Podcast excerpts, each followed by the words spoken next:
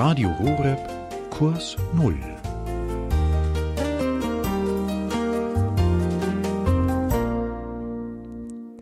Mit unserem heutigen Thema, nämlich Gottesbilder und der Frage, wie denke ich eigentlich wirklich über Gott? Dazu begrüße ich Sie alle ganz herzlich. Mein Name ist Astrid Mooskopf. Schön, dass Sie eingeschaltet haben. Gottesbilder, die tragen wir alle in uns irgendwie. Wir stellen uns vor, wie Gott ist, beziehungsweise wir haben tief verwurzelte Vorstellungen davon und davon, wie er zu uns steht und dazu, wie wir zu ihm stehen müssten. Diese Bilder sind nicht gleichgültig, denn sie beeinflussen unser Leben ganz praktisch und konkret.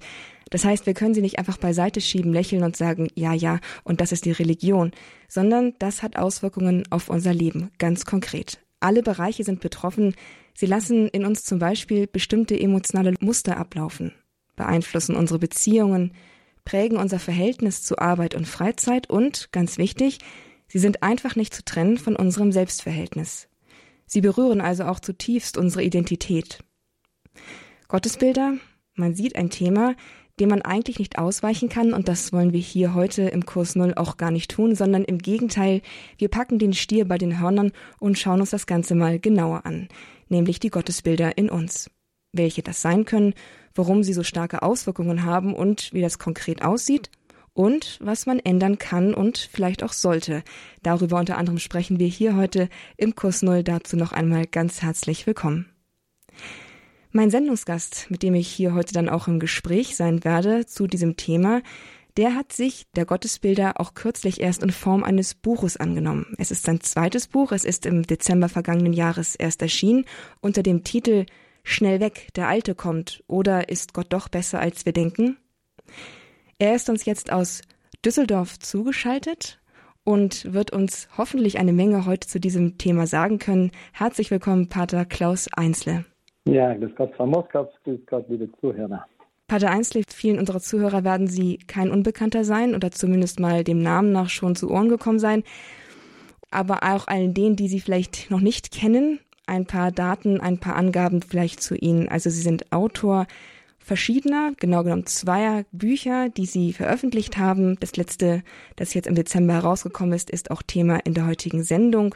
Und Sie sind auch ein geschätzter und bekannter Redner zu christlichen Themen in verschiedenen Foren und Veranstaltungen.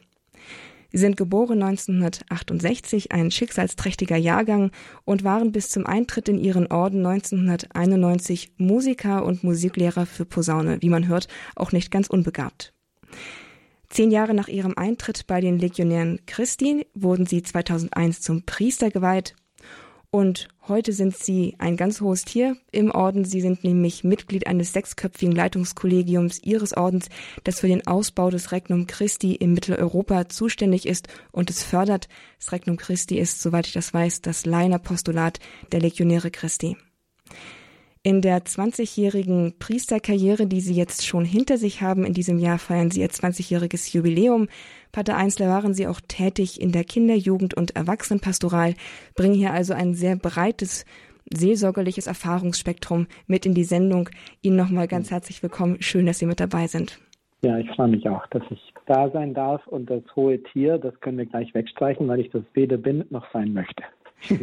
Dann sei das aus dem Protokoll gestrichen und wir konzentrieren uns ganz auf Ihre seelsorgerlichen und pastoralen Erfahrungen, die hier jetzt auch zum Thema, beim Thema Gottesbilder am interessantesten ist.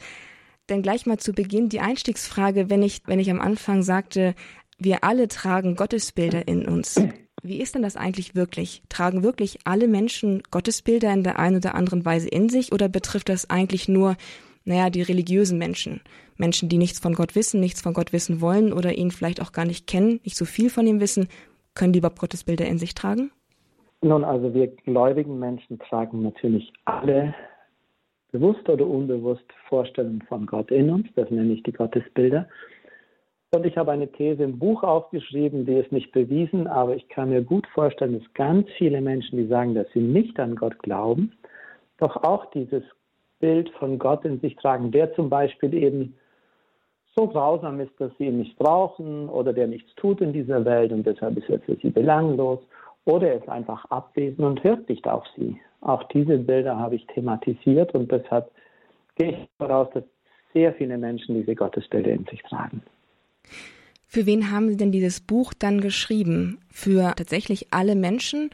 Oder gehen Sie schon davon aus, dass Ihre Leser eher dem christlich-katholischen Spektrum angehören? Das ist natürlich so im Buch. Ich spreche sehr viel von der Bibel her, von der Heiligen Schrift und äh, das kann natürlich nicht jeder als ein Argument dann in seinem Leben akzeptieren. Deshalb werden es die lesen, die einerseits an diesen Gottesbildern in sich arbeiten wollen, aber wahrscheinlich auch eher ein christliches Verständnis ihres Lebens haben. Was war denn der Grund, dass Sie sich dieses Themas so ausdrücklich angenommen haben? So ein Buch zu schreiben, das, naja, da ist man auch wahrscheinlich länger mit unterwegs, da, das geht, da geht man schwanger mit. Warum haben Sie sich entschlossen, das dann auch in die Tat umzusetzen, ein Buch zu schreiben? Ja, wie Sie schon sagten, ich bin jetzt seit ungefähr 30 Jahren im Orden und ich habe sehr früh schon angefangen, auch in der Kinder- und Jugendarbeit und bin jetzt in der Erwachsenenarbeit, der Männerarbeit und in verschiedenen Bereichen tätig. Habe also das ganze Spektrum des Lebens im Prinzip schon gesehen, außer vielleicht die Seniorenarbeit, die fehlt mir noch. Aber ich habe bei ganz vielen Menschen gemerkt, ähm, dass, dass, wenige eine ganz vertraute, einfache und schöne Beziehung zu Gott haben so wie Jesus sie hat. Und dass hinter ganz vielen ähm, Schwierigkeiten ein falsches Bild von Gott steckt. Nachdem ich das in unzählig vielen pastoralen Gesprächen und geistlichen Begleitungsgesprächen, in Exerzitien und so weiter immer wieder gespürt habe, dachte ich, jetzt wird es mal Zeit, dass ich ein Buch schreibe, damit Sie es gleich alle lesen können und ich es nicht jedem Einzelnen erzählen muss.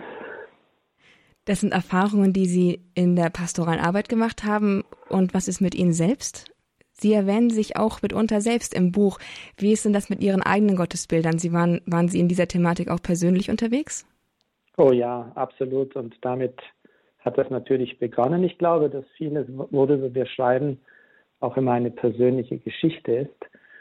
Auch ich habe in meinem Leben gespürt, dass meine Beziehung zu Gott nicht so frei und so einfach und so direkt und so ungezwungen ist, wie, ja, wie wir das in der Theologie lernen, in der Spiritualität. In der Theorie habe ich vieles gewusst, aber in der Praxis habe ich doch gemerkt, dass da Vorbehalte sind. Und die musste ich langsam entdecken, dem musste ich langsam einen Namen geben und das war ein langer Prozess und ich glaube, der Prozess geht ein ganzes Leben lang, aber ich spüre meinen eigenen persönlichen Prozess, welche Hindernisse und Barrieren da tief drin da waren und wie viel Freiheit kommt, wenn die aufgelöst werden. In Ihrem Buch stellen Sie ausführlich 14 Gottesbilder vor und unter einem 15. Punkt weitere Gottesbilder. Hm, wie sieht denn das aus? Sind das tatsächlich nur ausgewählte Beispiele oder sind das, sehen Sie das wirklich als so die Hauptgottesbilder, mit denen Menschen so belastet sind? Da kann ich natürlich immer nur von meinem Erfahrungsbereich sprechen. Das sind die, die wir gefunden haben. Ich habe viele Menschen befragt, ich habe mit vielen Menschen gesprochen, ich habe sie eingeladen, habe gesagt, was ist denn dein Gottesbild, wie siehst du Gott eigentlich? Und das eine oder andere merkt man auch schon, die, die ähneln sich ein wenig und die haben auch miteinander zu tun. In dem Sinne ist es keine äh, erschöpfende Liste, aber ich glaube doch, dass wir die meisten hier gefunden haben, die uns zumindest im deutschsprachigen Raum betreffen. Ich muss dazu sagen, in anderen, ähm, in anderen Ländern, in anderen Kulturkreisen mag das wieder ein bisschen anders sein. Das Buch ist aufgemacht wie ein Ratgeber, also zumindest war das mein Eindruck, als ich es das erste Mal in der Hand hielt und mir den Inhalts, das Inhaltsverzeichnis durchlas, dachte ich, hm, das sieht so ein bisschen aus wie etwa ein Ratgeber. Ich lese mir die verschiedenen Typen durch, kreuze an, was ich bin und schaue dann am Ende nach, wie ich aus der Misere wieder rauskomme mit den kleinen Anleitungen, die Sie geben. Betrachten Sie das Buch auch selbst so? Naja, es soll natürlich einen Zweck erfüllen, das ist ganz klar. Ich schreibe ja kein Buch, weil ich gerade Spaß dran habe. Das gehört auch dazu, aber natürlich möchte ich den Menschen helfen und in dem Sinne ist Ratgeber vielleicht nicht ein ganz falsches Wort, aber so wie Sie es beschreiben, geht es natürlich nicht. Ich kreuze die drei Fragen an, habe dann die Antwort und dann habe ich die Lösung meines Problems, wenn wir das so nennen wollen, sondern es ist eine, ein, eine sehr persönliche, tiefe, innere äh, Arbeit, die dort vonstatten geht, die bestimmte Zeit dauert und die mit Gott und Beziehung zu tun hat. Und deshalb genügt ein Kreuz oder ein Kreuzchen, sondern sind das ähm, sind das Geschehnisse und Ereignisse, die sich im Laufe von Jahren entwickeln und entfalten werden. Wie lange waren denn Sie mit Ihren Gottesbilden unterwegs? Sie sprechen von langen Zeiträumen, von Prozessen. Naja, also mhm. um mal die Frage vorzuziehen, wie lange waren Sie unterwegs? Und sind Sie fertig mittlerweile? ja, beide Fragen sind schwierig zu beantworten. Ich glaube, ich war eigentlich immer schon unterwegs, ohne es zu wissen. Aber mir fiel schon in meinem Ordensleben dann immer wieder mal ein, zum Beispiel, ich, ich äh, thematisiere das auch hier, dass ich das Gefühl hatte, dass Gott irgendwie so manchmal wie so eine beleidigte Leberwurst in meinem Leben reagiert. Ja, wenn ich was falsch mache, wenn ich was nicht so gut mache, hatte ich zumindest das Gefühl, und das unterscheide ich sehr deutlich vom Wissen, das Gefühl, dass Gott jetzt irgendwie unzufrieden, beleidigt ist und, und das mir auch zeigt. Ich habe das dann natürlich am Anfang nicht so konkret wahrgenommen, aber im Laufe der Zeit schon. Ich habe gespürt, in mir drin ist ein Bild von Gott, das zumindest nicht dem entspricht, was er sich selber im Neuen Testament gibt. Und dann musste ich beginnen zu fragen, ja, hat Gott jetzt recht mit dem, was er über sich selber sagt? Hat Jesus recht mit dem, was er über seinen Vater sagt? Oder habe ich mit meinen subjektiven Gefühlen recht? Und was ist dann, wenn ich nicht recht habe?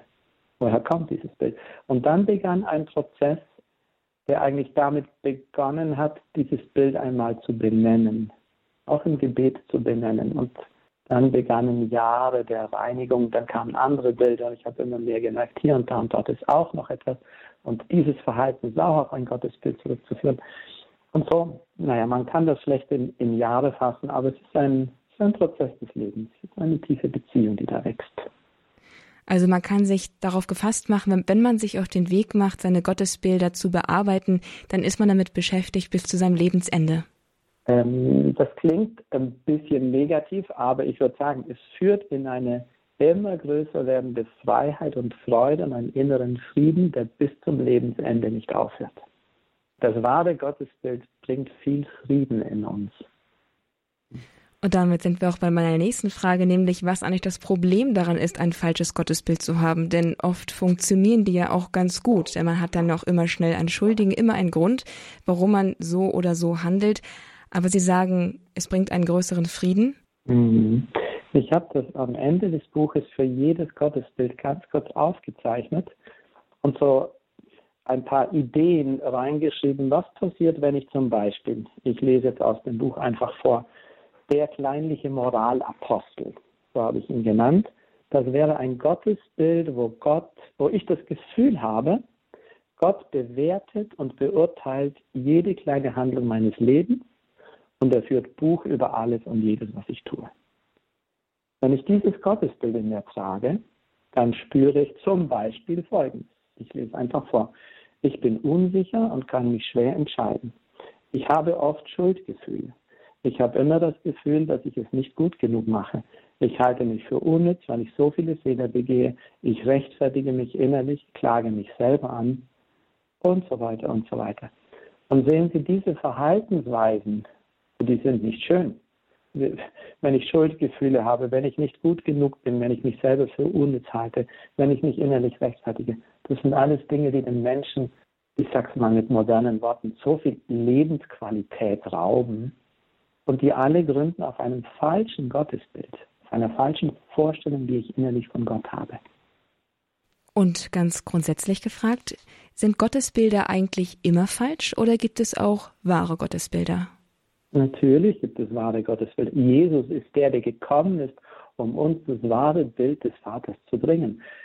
Stellen Sie sich nur vor, wie er über den verlorenen Sohn spricht. Im Gleichnis vom verlorenen Sohn spricht er über den Vater, wie er wirklich ist. Da geht der Sohn weg mit dem Erbe, er verschleudert es, er schmeißt alles raus und der andere Sohn, der zu Hause lebt, ist auch nicht viel besser. Auf eine andere Art ist er sehr entfernt vom Vater. Aber das Wichtigste, was Jesus da sagen möchte, er möchte uns das Bild von Gott zurechtrücken. Denn als der Sohn nach Hause kommt, da gibt es keine Vorwürfe vom Vater. Da gibt es keine Schuldzuweisung, da gibt es keine Frage nach Rechtfertigung, sondern der Vater läuft ihm entgegen, fällt ihm um den Hals, bedeckt ihn mit Küssen, zieht ihm einen Ring an, ein neues Gewand, Sandalen und dann feiern sie ein Fest. Und dadurch zeigt uns Jesus, wie Gott mit einem Sünder umgeht, der umkehrt. zum Beispiel ein Gottesbild. Und so haben wir ganz viele im Neuen Testament. Da kommt Jesus, um uns das richtige Bild seines himmlischen Vaters Gottes zu bringen. Und ein Blick in die Geschichte geworfen. Sagen Sie, ist das Problem der Gottesbilder, so wie Sie es in Ihrem Buch aufgreifen, ein Problem des modernen Menschen oder fassen Sie einfach eine alte Problematik in moderne Form? Nun, jetzt kenne ich die ganze Menschheitsgeschichte in diesem Sinne natürlich zu wenig, aber denken ich würde sagen, es ist ein Problem jeder Generation. Ich denke, dass sich die Bilder zum Teil ändern, aber Sie selber haben sicher schon oft gehört von älteren Menschen, wie sie sagen, dass wir eben ein Bild von Gott haben, der streng ist, der beurteilt, der die kleinen Sünden sofort straft. Also unsere Elterngeneration oder die Generation der älteren Menschen hat zum Beispiel oft ein sehr strafendes Gottesbild in sich. Das ändert sich. Die jungen Menschen von heute, die gläubig sind, zumindest mit denen ich Kontakt habe, die ich so kenne, haben sehr, sehr oft ein Bild von einem Gott in sich, der Leistung fordert. Und das sind, das sind dann Dinge, die gesellschaftlich sich verändern, natürlich auch in die Gesellschaft sind und dadurch auch transportiert werden und ins Religiöse hineingetragen werden. Gottesbilder in uns, das ist das Thema heute hier im Kurs Null bei Radio Horeb und dazu bin ich im Gespräch mit Pater Klaus Einsle von den Legionären Christi und der Aufhänger für dieses Gespräch, das ist sein neuestes Buch Schnell weg, der Alte kommt und daran setzt er sich mit den Gottesbildern in uns auseinander. Dieses Buch ist ganz praxisorientiert und das wird es dann auch gleich hier in der Sendung, wenn wir gleich nach der Musikpause fragen, wie entdecke ich meine falschen Gottesbilder? Gleich also nach einer Musikpause mit den Piano Guys und Father's Eyes gleich weiter mit Klaus Einzle und unseren Gottesbildern.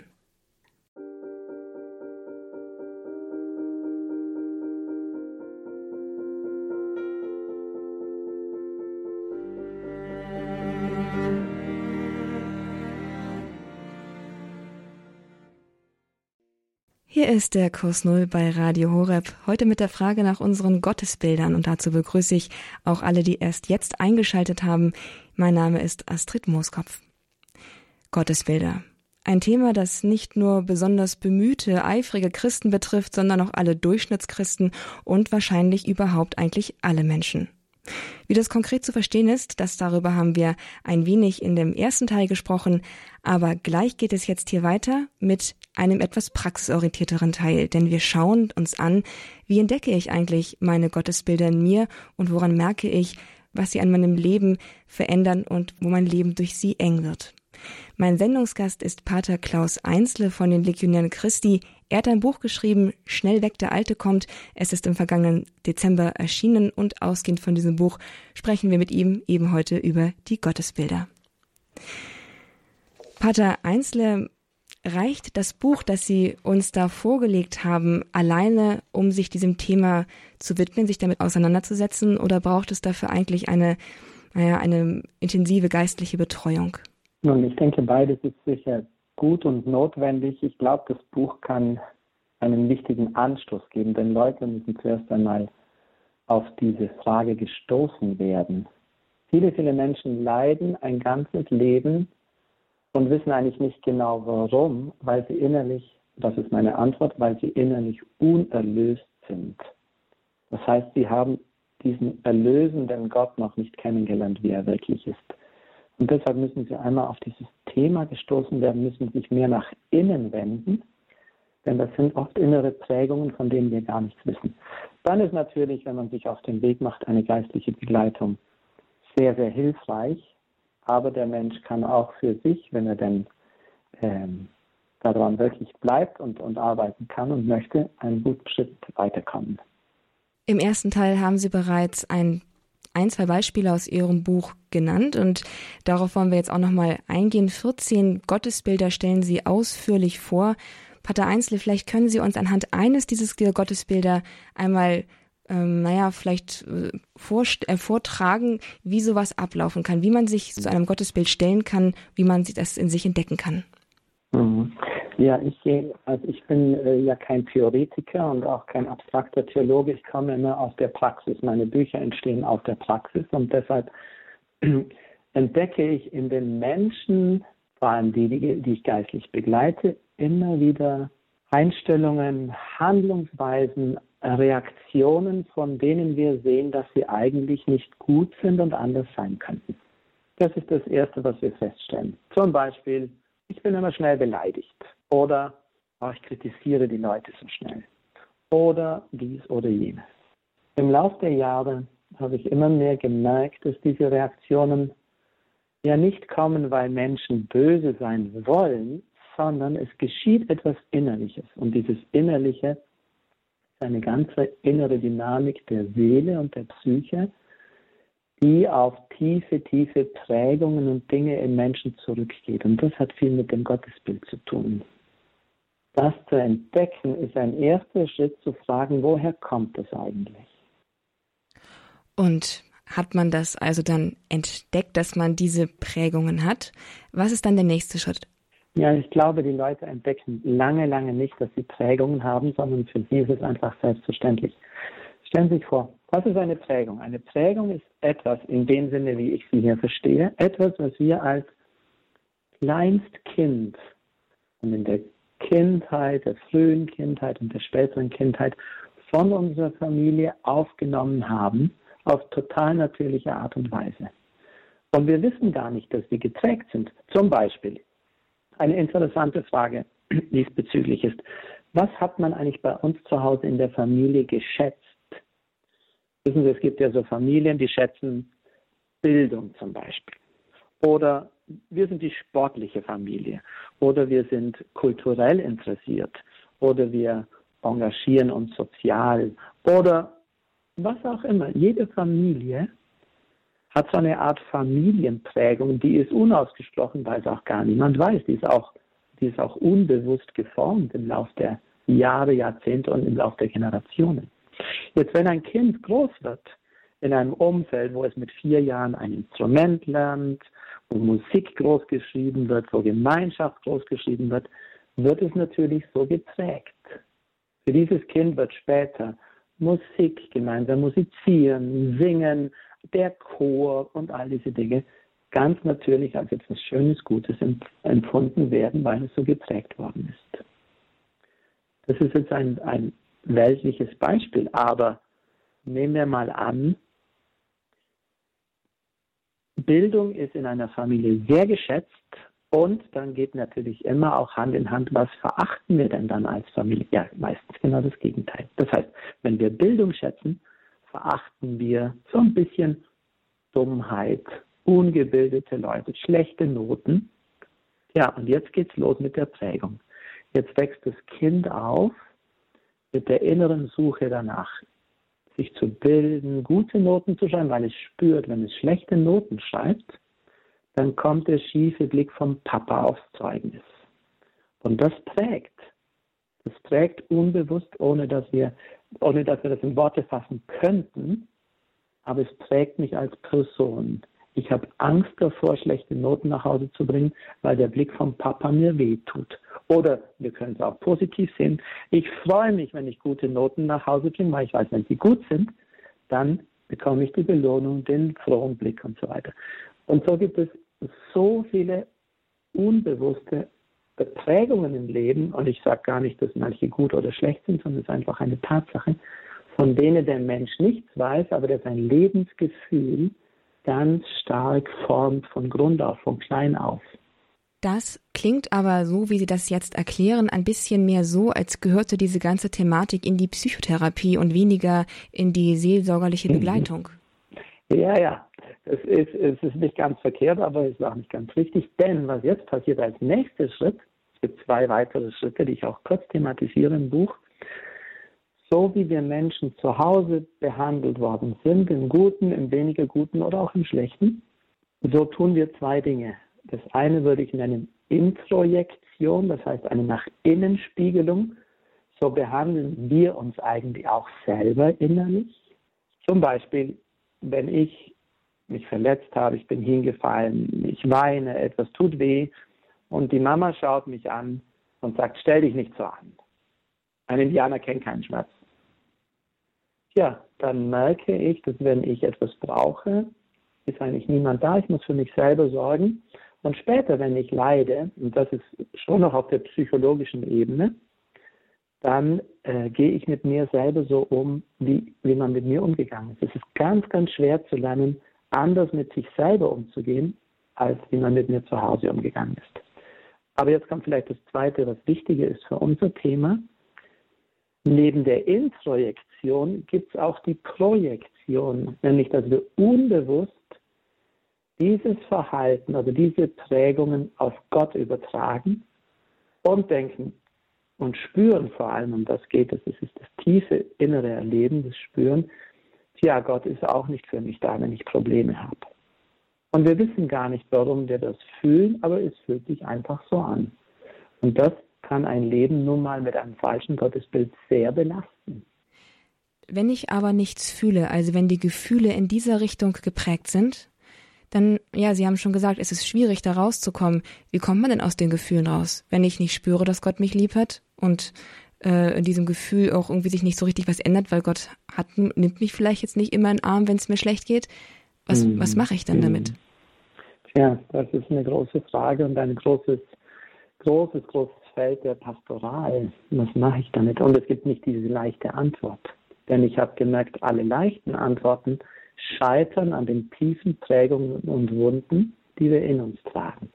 Deshalb ist die, der Weg, den ich beschreite, ein Weg der wahren Gottesbilder.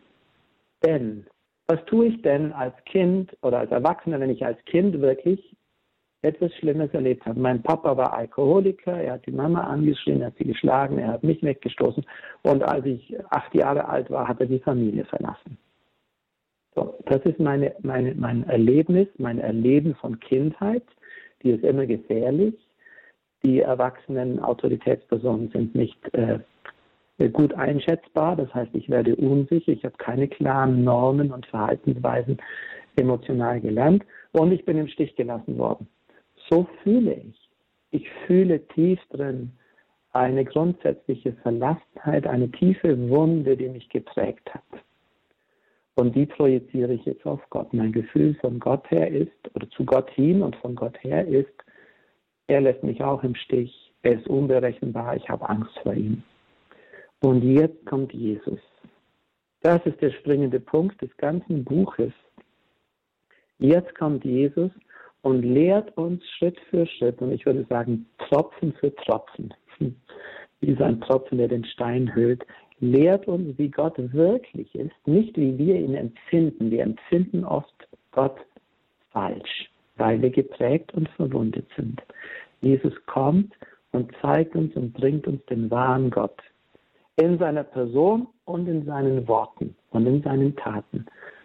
Und der Weg der, ja, wie soll ich das nennen, der Weg der Therapie, der im, im, im griechischen Sinn des Wortes, das heißt ja heil werden, der Weg dieses inneren Heilwerdens geht darüber, Gott immer mehr zu erfahren, wie er wirklich ist, im Gebet, in dem, was Gott in uns tut und dadurch unsere Gefühlswelt langsam heil werden zu lassen, damit sie, damit sie sozusagen neu geprägt wird, damit sie neu geformt wird. Und das ist kein Prozess, den ich mit einem zweimal Dinge ankreuzen mache, sondern ist ein Prozess, der lange, lange dauert, weil auf unsere Gefühle haben wir nicht direkten Zugriff. Unsere Gefühle haben ihre ganz eigenen Gesetze.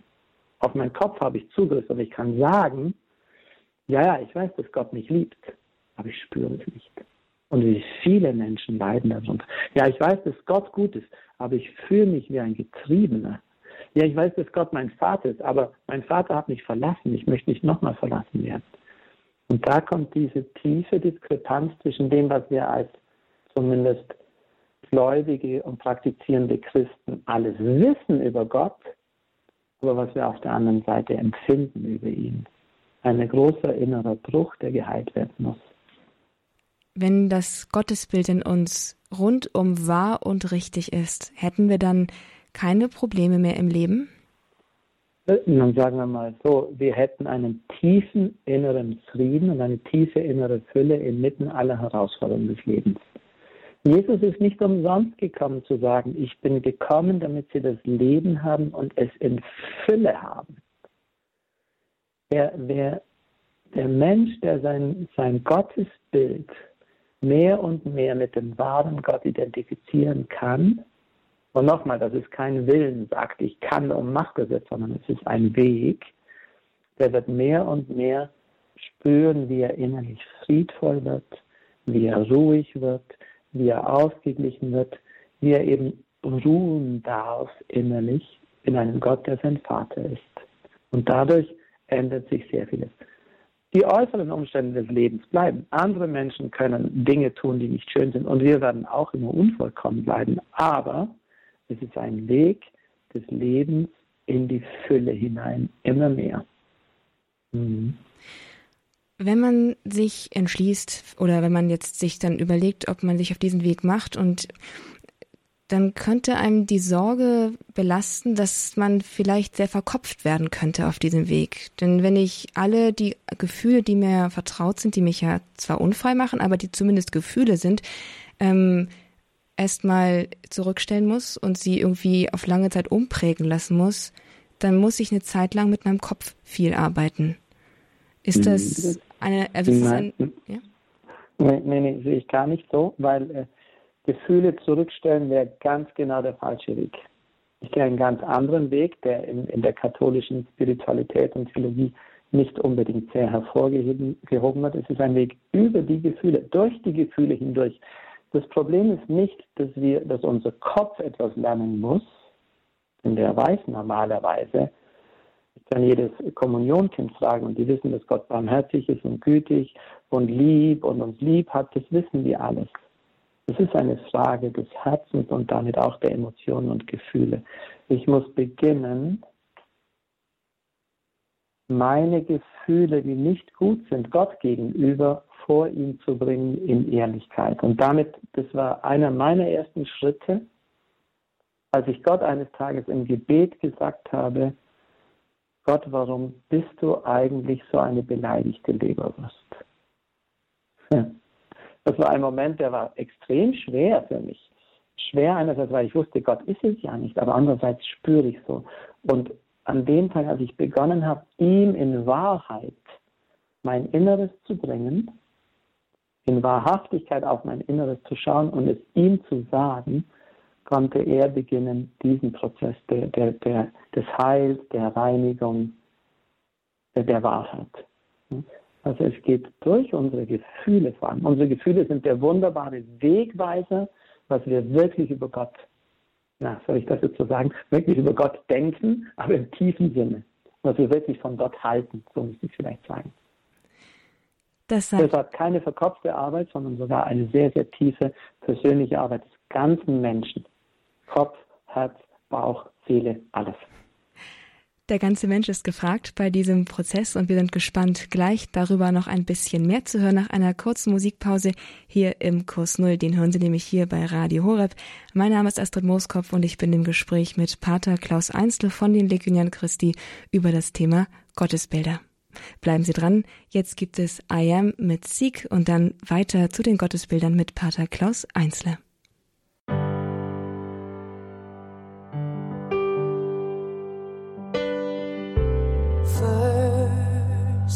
and above all things, I will seek you.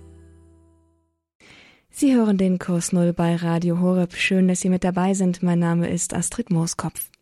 Gottesbilder in uns, das ist das Thema dieser Sendung.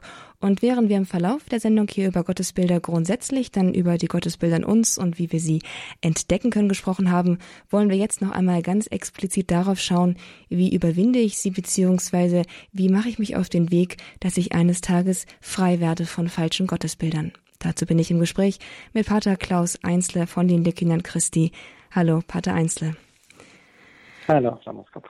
Ähm, wir haben jetzt ja eben auch schon angefangen, über diesen Prozess zu sprechen, den man beginnt, wenn man sich anfängt, mit den Gottesbildern auseinanderzusetzen. Und mhm. Sie haben davon gesprochen, wie schwer es für Sie war, diesen ersten Schritt zu tun, Gott einfach ehrlich zu sagen, das empfinde ich so, so empfinde ich dich, wie ist es jetzt wirklich? Aber mhm. davor ist noch ein anderer Schritt doch eigentlich nötig. Was ist die notwendige Motivation, dass ich das überhaupt tue? Denn ich kann ja nicht zu Gott gehen und sagen, heile meine Gottesbilder, damit mein Leben besser funktioniert, oder? Warum nicht? Jesus ist, Jesus ist der Heiland. Er ist der, der heilen möchte. Er möchte das, was kaputt gegangen ist, wieder in Ordnung bringen. Er möchte das, ja, das Spielzeug wieder reparieren, wenn wir ein Bild verwenden wollen. Ich glaube, es ist total legitim, dass wir als Kinder zu unserem himmlischen Vater gehen und sagen, schau mal, Vater, mein Herz ist gebrochen, kannst du das heil machen?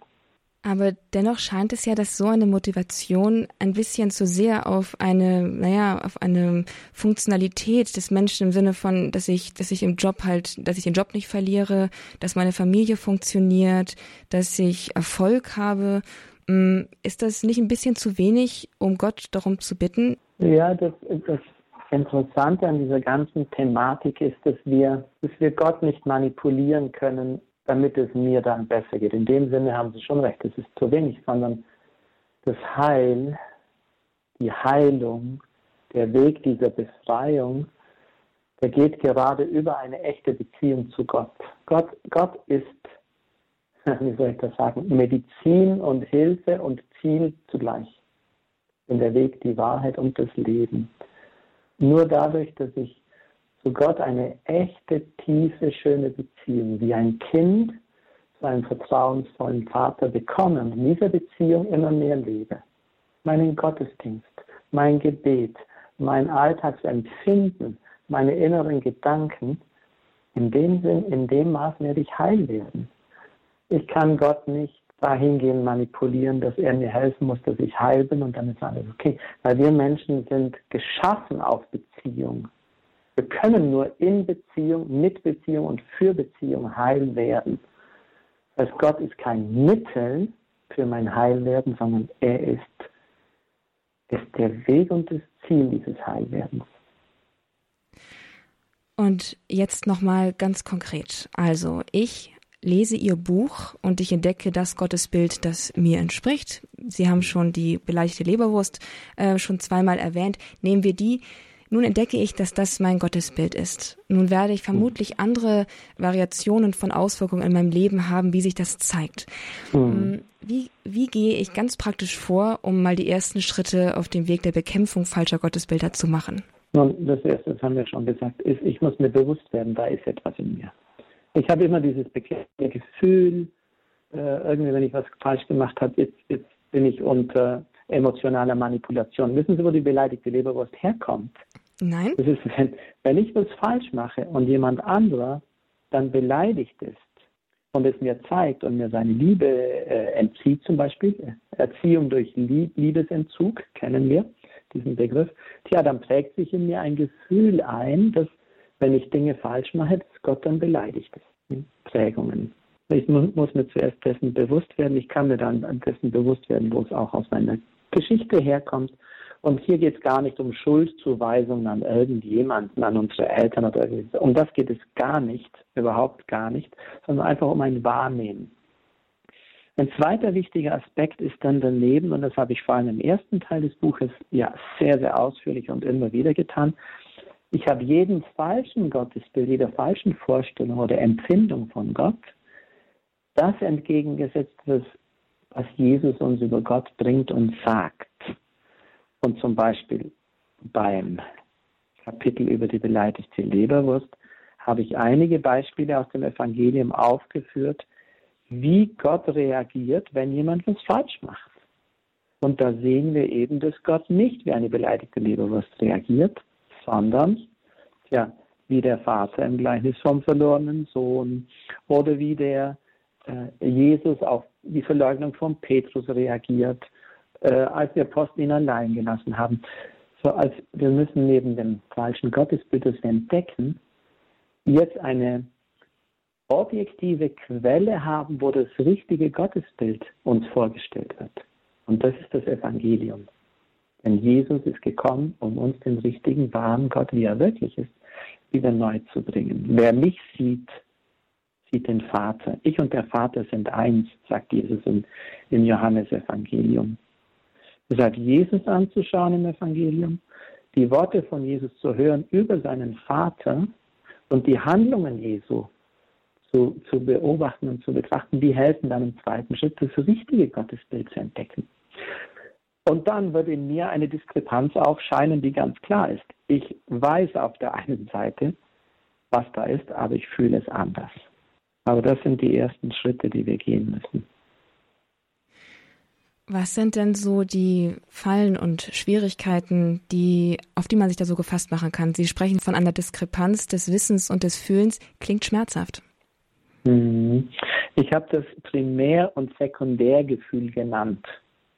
Vielleicht ist kein sehr, sehr äh, ganz genauer Ausdruck, aber Primärgefühl, Sekundärgefühl. Ich lese vielleicht einfach mal ein bisschen hier vor, was ich damit gemeint habe.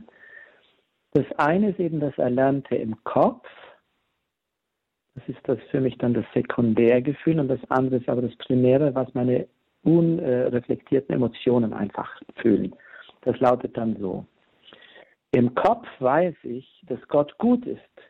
In der Realität fühle ich Hass gegen ihn, weil mein Freund an Krebs erkrankt und viel, viel zu früh gestorben ist und Gott meine Gebete nicht erhört. Im Kopf weiß ich, dass Gott mich liebt. In der Realität habe ich Selbstmordgedanken, weil ich mich einsam und isoliert fühle und Gottes Liebe nicht spüre. Im Kopf weiß ich, dass Gott mächtig ist. In der Realität bin ich tief enttäuscht und habe Angst, weil ich die, die voranschreitende Entchristlichung der Gesellschaft wahrnehme und Gott nichts dagegen tut. Im Kopf weiß ich, dass Gott ein guter Vater ist. In der Realität fühle ich mich getrieben, überfordert und sogar von Gott drangsaliert. Nun habe ich noch eine ganze Seite weitergeschrieben. Im Kopf weiß ich, aber in der Realität fühle ich anders. Im Kopf weiß ich, dass Gott mir in den Sakramenten Kraft und Hilfe gibt. In der Realität bin ich mit meiner Pornosucht und Abhängigkeit allein und finde keinen Ausweg, versinke immer tiefer und schäme mich. Und so weiter und so weiter und so weiter. Das ist das, die Erfahrung vieler Christen. Und solange diese Diskrepanz besteht zwischen dem, was ich im Kopf weiß und das, was ich im Herzen fühle, ja, sind wir noch nicht am Ziel angekommen. Diese Einheit ist wunderbar. Was passiert uns sehr oft? Wir, wir bleiben, wir haben Angst vor Ehrlichkeit. Für mich ist das vielleicht eines der wichtigsten Worte überhaupt, eines der wichtigsten, eine der wichtigsten Bedingungen für diesen Prozess ist Ehrlichkeit. Werde echt. Werde echt vor Gott.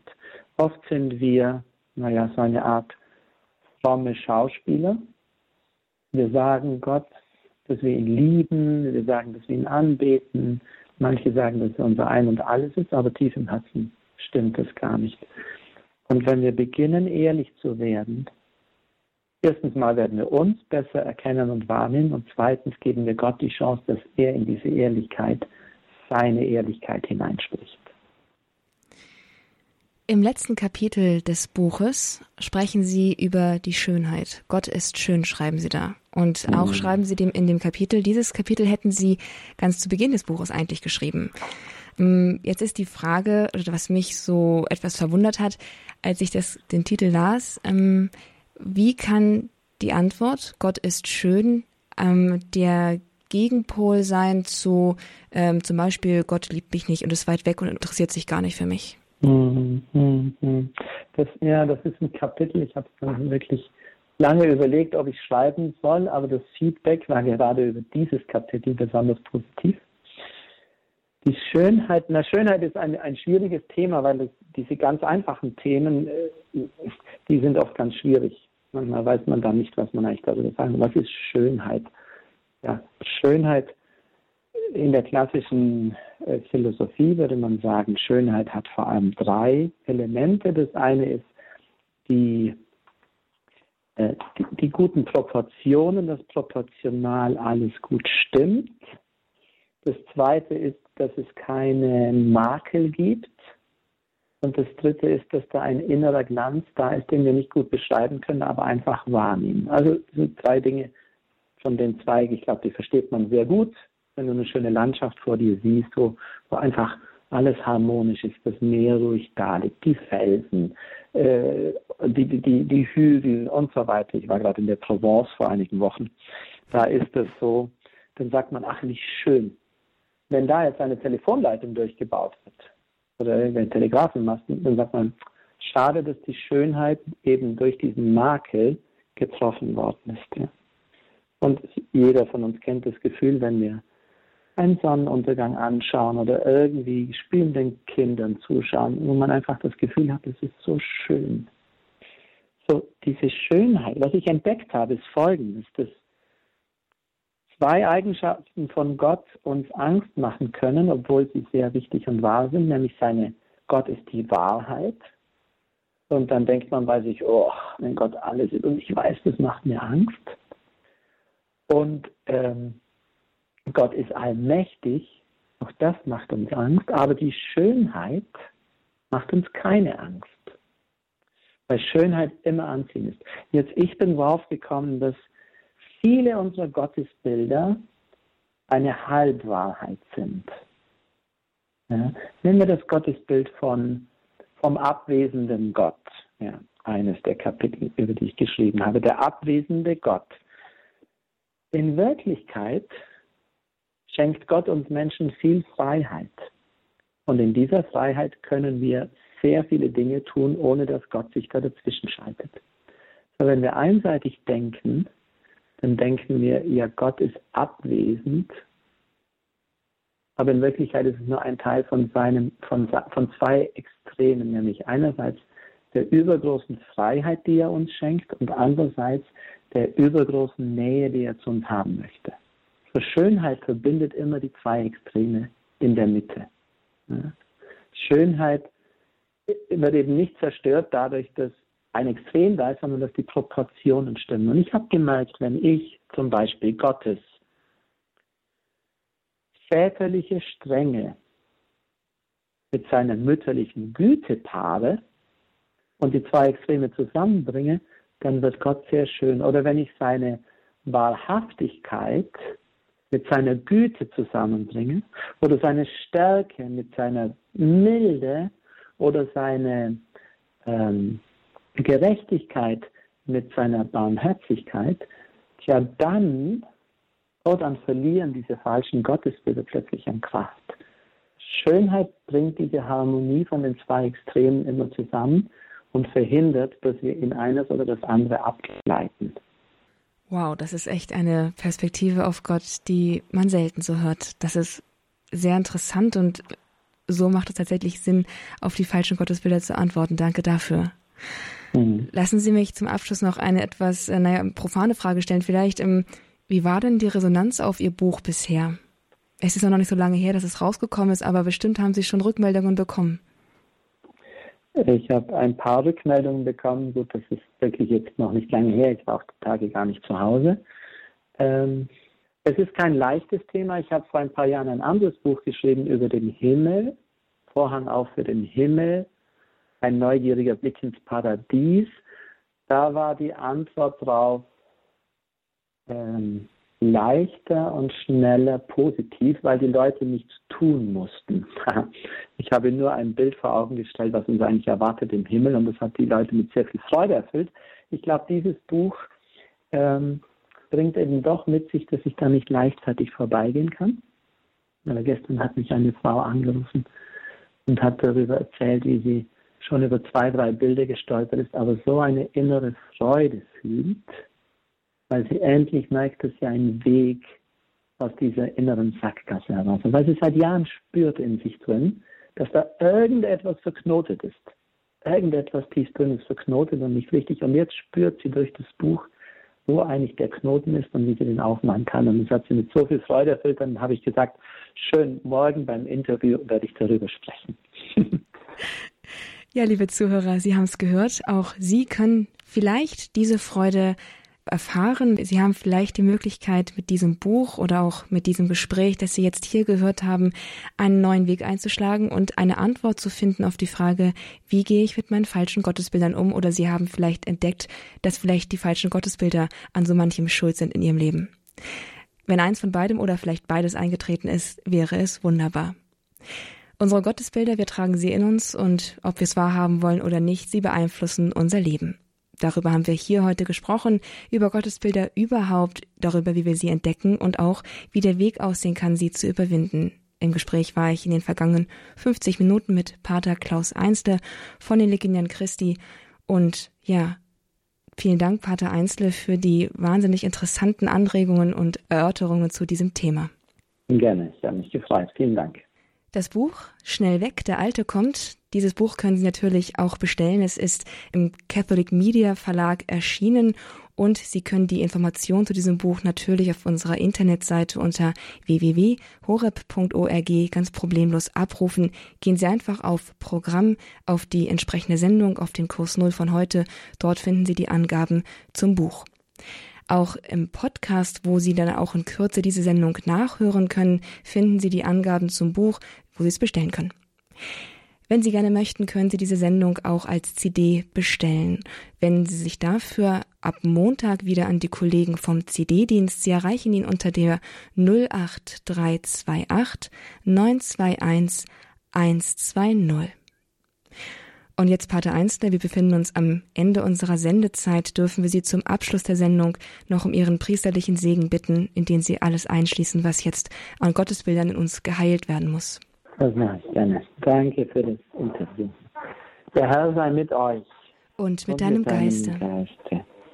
Himmlischer Vater, ich bitte dich jetzt für alle Zuhörer und alle, die dieses Buch lesen oder diese Themen in sich erwägen, dass du ihnen deinen Geist sendest, der ihnen offenbart, wie du wirklich bist. Dieser liebevolle, starke, gütige Vater, der auf uns voller Würde schaut und der sagt, du bist mein geliebter Sohn, meine geliebte Tochter, an der ich meinen Wohlgefallen habe. Durch diesen Segen bitte ich dich, Vater, dass du in uns allen diese Würde neu entfachst, dass wir vor dir stehen können wie deine Kinder, die dich lieben dürfen und wissen, dass sie von dir geliebt sind und somit in großer Freiheit die Welt gestalten können nach dem, was Jesus uns gebracht hat. Wir segnen uns alle mit dieser Wahrheit und einer tiefen Erneuerung allmächtige Gott, der Vater und der Sohn und der Heilige Geist. Amen. Gelobt sei Jesus Christus. In Ewigkeit. Amen. Ein ganz herzlichen Dank damit nach Düsseldorf und auch Ihnen, Gottes Segen, Pater Einzle. Danke, alles Gute. Auf Wiederhören. Auf Wiederhören. Das, liebe Zuhörer, das war der Kurs Null bei Radio Horeb. Schön, dass Sie jetzt mit dabei gewesen sind und ich darf mich mit diesen letzten Worten ebenfalls von Ihnen verabschieden. Alles Gute, Gottes Segen. Am Mikrofon im Balderschwanger Studio war für Sie Astrid Mooskopf.